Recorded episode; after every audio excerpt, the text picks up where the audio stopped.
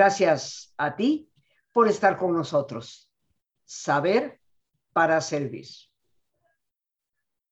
El día de hoy, queridos amigos, me da un enorme gusto aquí en el programa Descubre tu mente recibir a una buena amiga, colaboradora de nuestro programa desde hace muchos, muchos años en la cabina de Radio Centro y que hoy afortunadamente nos vuelve a acompañar. Ella es la licenciada Emma Villalobos, experta foniatra. He tenido el gusto de conocerla desde hace muchos años. La considero una de las grandes pioneras de la foniatría en México, eh, una de las de los pilares de este quehacer profesional en nuestro país. Y hoy estamos tocando el tema de alertas en el lenguaje de niños, alertas en ese lenguaje que los niños deben tener, que a veces no tienen, y todas las variables que pueden haber. Preguntas que ustedes me han hecho en ocasiones a través de los talleres en que me acompañan y hoy he querido compartir con el público pues eh, la sabiduría de Emma Villalobos para orientarnos en el conocimiento de lo que es el lenguaje en los niños, de lo que debemos estar pendientes y por supuesto de cómo ayudarles. Emma, bienvenida al programa. Me da Muchas gracias. Muchísimo gusto. Me da muchísimo gusto estar aquí contigo. Mucho gusto de nuevo. Público. Y bueno, Emma, eh, hemos titulado al programa Alertas del lenguaje en niños. Así que te doy la bienvenida, expresando mi gratitud y aquí soy todo oídos para seguir aprendiendo. Siempre he aprendido mucho de ti. Muchas gracias. Pues eh, me gustó titularlo Alertas, porque sí estamos en una situación de alerta y una situación que vemos que ya ha llevado muchísimo tiempo y que no, no está dentro de nuestro control. Se salió de nuestro control y se salió también de tiempo. Entonces, las mujeres embarazadas que ya estaban antes de la pandemia embarazadas, pues vieron ya nacer a sus niños dentro de esta pandemia. Y sin embargo, estando en la pandemia, se siguen fecundando también el óvulo y el espermatozoide. Pero el día de hoy vamos a hablar de los niños que ya existen, que ya, ya iban incluso a la guardería, ya iban incluso a la escuela, a esto que le llaman Jimbori, ¿sí? que es un auxiliar también para, para muchas mamás, y vemos que los niños que vivieron el sismo del 2017 tuvieron trastornos no solamente emocionales, sino también de conducta. No quisieron saber nada de escuela. Conozco varios niños que incluso tuvieron problemas de expresión. Querían decir una cosa y decían otra, porque el miedo, el, cualquier movimiento que oían o veían, era un trastorno para ellos y vivían en un pánico, en un pánico. Unos más, otros menos, pero el hecho de que hayan sabido que muchos de sus compañeritos murieron y algunos adultos, eh, como las maestras también, pues esto le afectó mucho a los niños. Y vemos que, que hay tres áreas muy importantes que el adulto que lo cuida, que lo observa, debe de estar al pendiente, ¿sí? El área de recepción. ¿Cuál es esta área de recepción? El oído. ¿Sí? Es importantísimo porque el niño oye desde el útero de la madre. Oye y se alarma cuando hay unos ruidos estridentes, como son las mujeres que trabajan en industrias de costura que están bajo un ruido constante, permanente y nada saludable. El niño lo percibe, lo oye y sobre todo le afecta. Pero debemos estar seguros haciéndole algunos estudios como es una audiometría o pruebas sencillas como el sonarle eh, algún instrumento sonoro, como una campanita, como una sonaja, para que el niño busque la fuente sonora. Otra eh, área muy importante es la integración. La integración está acá, en el cerebro. Hay una zona topográficamente ya específica de lenguaje de comprensión, de lenguaje expresivo y de lenguaje interior. Una cosa es lo que piensa el niño, otra cosa es lo que comprende de eso que piensa y otra cosa es lo que expresa. Porque puede decir nada más, mamá, mamá, suena, suena o se mueve, ¿sí? Mamá, afuera, vámonos afuera, porque eso fue lo que vio. Y el área expresiva, ¿sí? Esta área expresiva también tiene etapas. Etapas el niño cuando nace, pues ¿cuál es la primera alarma que debemos de tener? el llanto. Es su primera expresión oral, sonora. Y este llanto tiene que ser vigoroso. Por eso no es recomendable que anestesien a la mamá de manera general, sino nada más con lo que se llama anestesia epidural de la cintura para abajo para que la madre esté alerta a lo que le están haciendo y, e inmediatamente tenga contacto directo con el bebé. ¿Sí? Entonces el bebé al salir hace movimientos motores de todo su cuerpo, respira y es cuando saca el sonido del llanto. Una vez que ya se aspiraron las secreciones, se asió y todo, ya pasa a su cuna.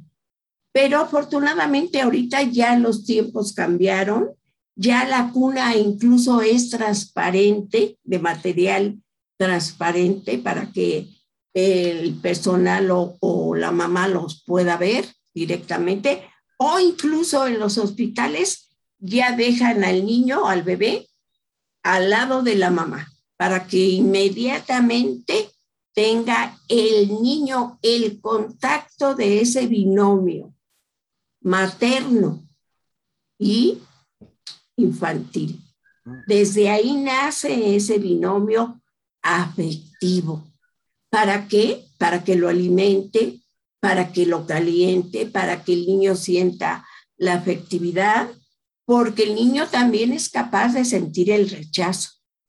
Y sobre todo cuando las madres no lo quieren alimentar con eh, leche materna, sino inmediatamente le dan en la mamila o el chupón, que es totalmente nocivo para cualquier bebé.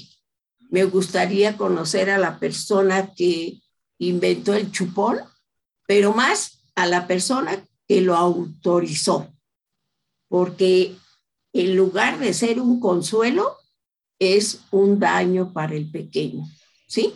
Fíjate Entonces el, el, bebé, perdón. Sí, mira, es que de aquí saco eh, algunas conclusiones para las personas que se preocupan de los problemas que ven en sus niños pequeños.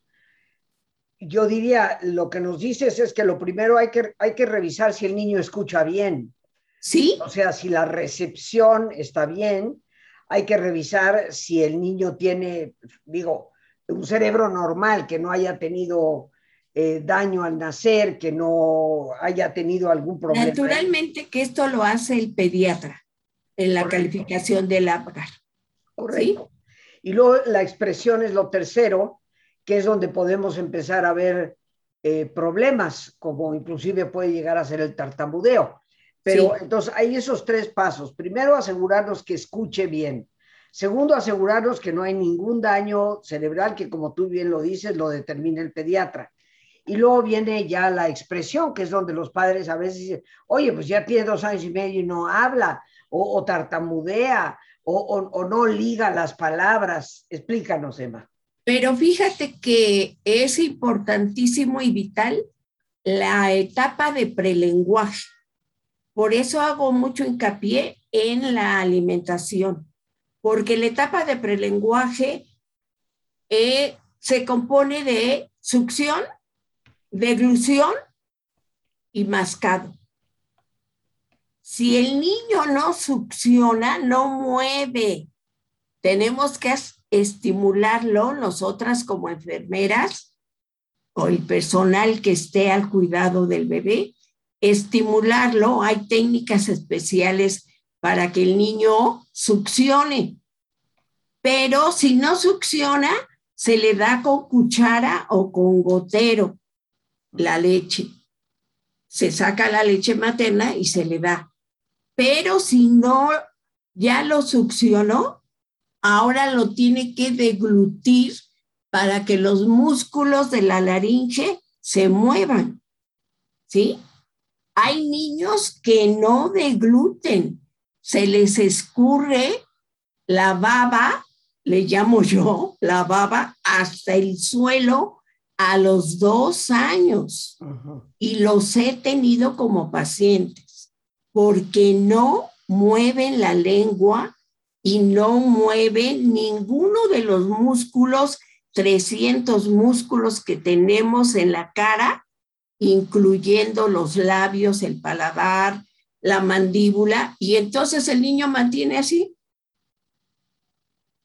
Ah, ah, ah, y no deglute la saliva y la saliva escurre.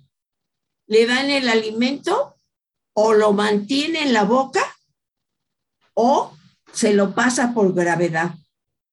¿Sí? Entonces, esas etapas que debe de cubrir satisfactoriamente, saboreando los, los alimentos, degustando con placer, ya hace una selección a los seis meses que ya se sienta, que ya controla su cuello, que ya señala, que ya dice que sí o que no con su cabecita o con su dedo. Y la mamá ya también reconoce el llanto de cuando el niño tiene hambre, porque los hábitos los va haciendo también la persona que lo cuida. Por eso son tan buenas las guarderías, porque tienen programas excelentes, lo que en la casa puede ser que no, si está quietecito, si no llora, si no se mueve, pues hasta camino con tenis dentro de la casa para que no se despierte y me deje hacer todas mis cosas. Y en la guardería, ¿no? Hablaste de... La guardería los ponen en acción, los sacan al sol, los mueven, a, los este, hacen que convivan con los otros lactantes. No, nos hablaste de succión, deglución, y, mascado. Y mascado. Masticar. Esto, esto lo que indica, porque algunas personas se preguntarán, bueno, sí, pero yo quiero saber de los problemas de mi niño, que no puede hablar bien, que, claro. que no tiene lenguaje, pero lo que nos estás explicando es que obviamente hay etapas previas que pueden ser la causa por la cual se vea el trastorno del lenguaje posteriormente. Así es. ¿Por qué? Porque el lenguaje expresivo es la unión exacta, más exacta, de un órgano pasivo y uno activo. ¿Cuál es el órgano más activo? La lengua. Si, si yo no subo la lengua para decir luna, la dejo inmóvil, no digo luna, la tengo que subir. ¿Sí?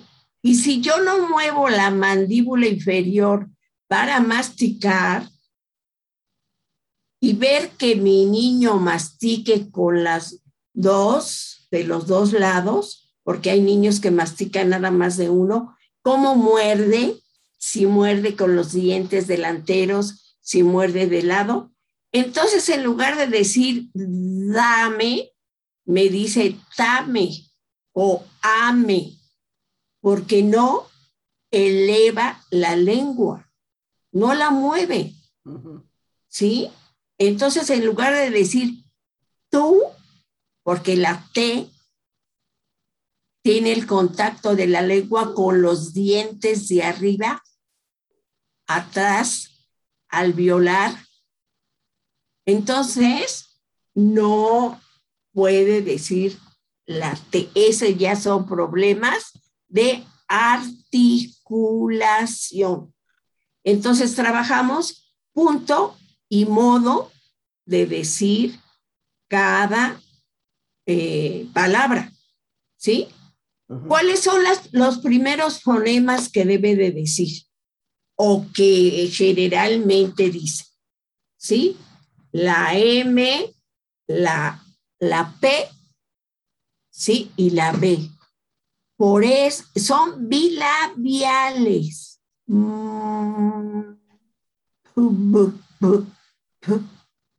Ba, ba, ba, ba, ba, ba, ba, y es una cadena silábica con la vocal más abierta, que es la A.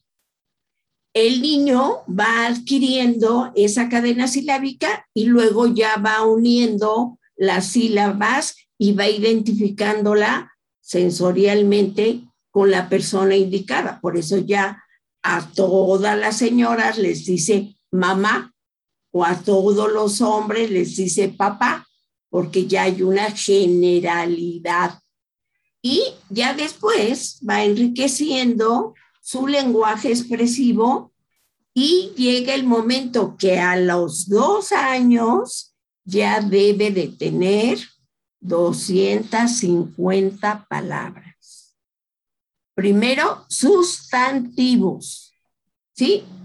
Puros sustantivos. Leche, pan, perro, pelota, aunque diga ota o lota, eh, Vivi en lugar de eh, pero ya son sustantivos, pero a los dos años, él ya usa palabra frase.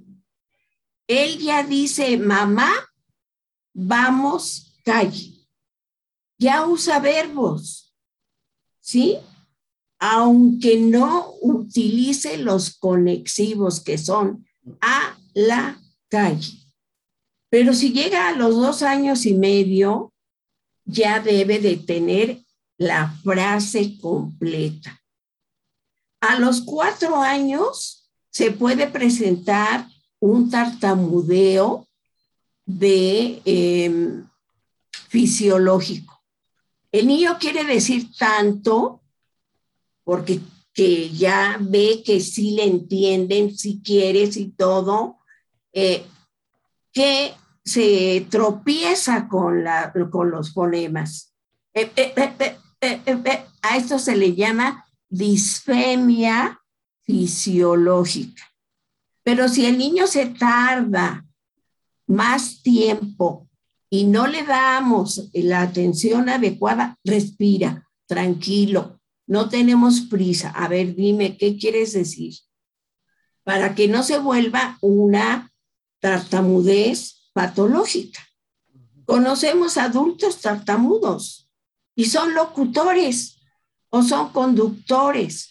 ¿Sí? Pompín Iglesias era tartamudo, por eso decía, qué bonita familia, qué bonita familia. ¿Sí? Ese es un tipo de tartamudez. ¿Sí? Hay clónica y hay tónica. Pero afortunadamente, si lo atendemos a tiempo, logra superarla. ¿Sí?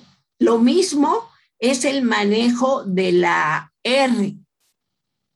Empieza con palabras simples, con sílabas simples, luego con palabras compuestas como es PL, ¿sí? Pluma, ¿sí? Y luego con palabras trabadas que ya llevan la R, la R inicial, la R intermedia o la R final. Es un trabajo de veras intensísimo. ¿Por qué? Porque las mamás quieren que hable rapidísimo, porque les urge. Y sobre todo porque ya cuando ingresan a la escuela, al jardín de niños a los tres años, ya deben de leer y así como habla, va a leer. Entonces, en lugar de ser un problema de lenguaje, se convierte en uno de aprendizaje. ¿Por qué? Porque ya confunde un fonema con otro. En lugar de decir debe, dice bebe o al revés. ¿Sí? Bien, Emma, vamos a tener que hacer nuestra pausa para nuestro ejercicio de relajación, pero en un instante más regresamos contigo. Queridos amigos, pues como siempre nos disponemos para ese alto en el camino que todos los días realizamos juntos. Yo te pido que te pongas cómodo, cómoda y con tus ojos cerrados si te es posible hacer el alto completo. Así que en esa posición y con tus ojitos cerrados, toma conciencia de tu respiración, del entrar y el salir del aire en tu cuerpo. E imagina cómo al inhalar, así como llevas oxígeno a todas tus células, inhalas también serenidad para tu mente. Al exhalar, así como tu cuerpo se libera de toxinas, imagina cómo en ese aire que sale, también te liberas de todas las presiones y todas las tensiones. Respira profundamente.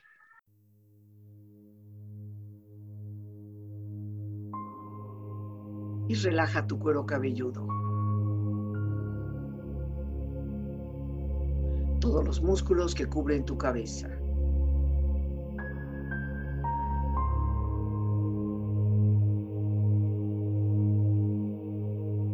Relaja tu frente. Siente la piel, la vibración de la piel que cubre tu frente.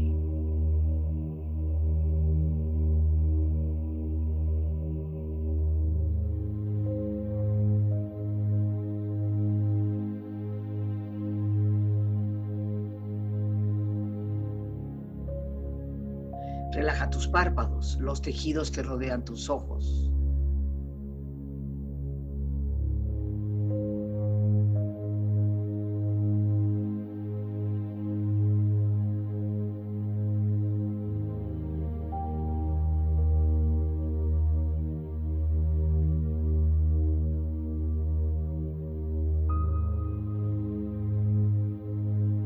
tus mejillas, toda la piel, todos los músculos que cubren tu cara.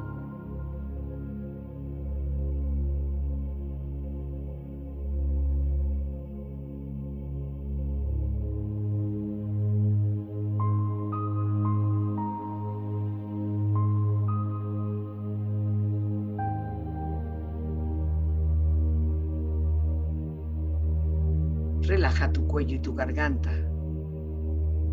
Siente su flexibilidad, equilibrio, balance.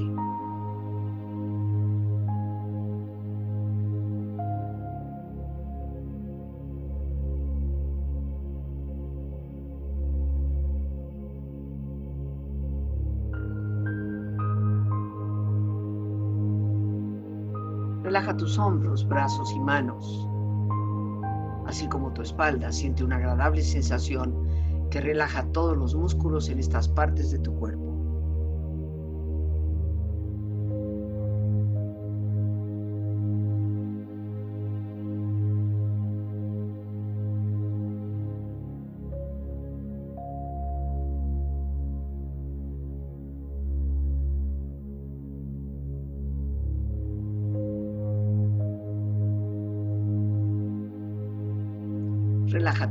Exterior e interiormente.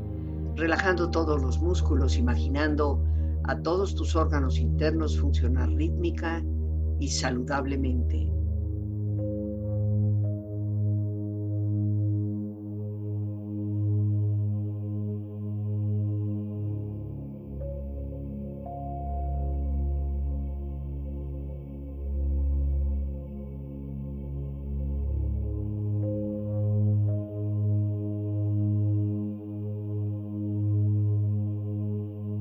Relaja tu abdomen, exterior e interiormente, relajando todos los músculos, imaginando a todos tus órganos internos funcionar rítmica y saludablemente.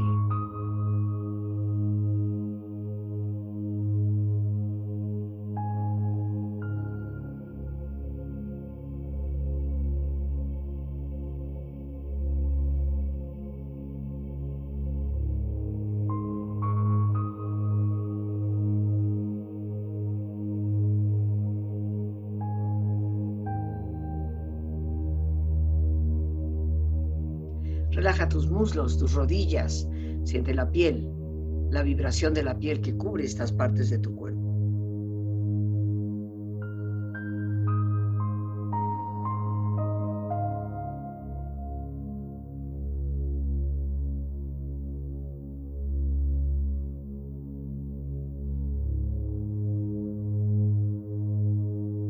Relaja tus pantorrillas y tus pies.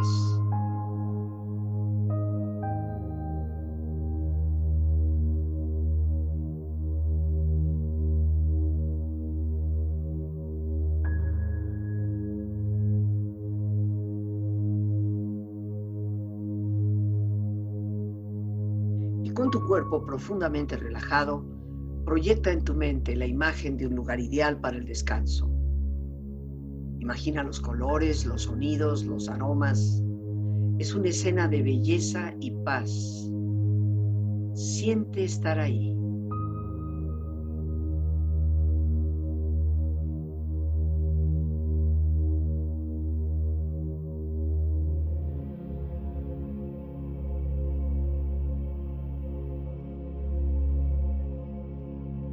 Con tu cuerpo relajado y tu mente serena, reflexiona.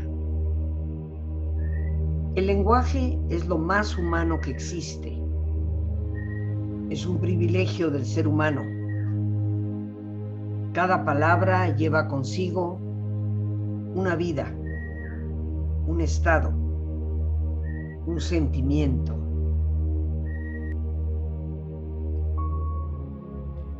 El niño empieza a percibir el mundo no solo a través de sus ojos, sino también a través de su habla.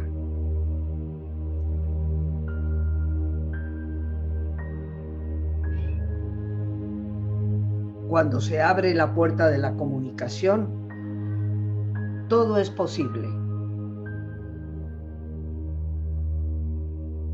Respira profundamente relájate bien. Y con esta experiencia empieza lentamente a estirarte, brazos, manos, piernas y pies, moviendo tu cuello, bostezando si lo deseas, haciendo que tu cuerpo retome su nivel de actividad habitual hasta muy lentamente abrir tus ojos ojos abiertos, bien despierto, muy a gusto, bien descansado y en perfecto estado de salud, sintiéndote mejor que antes.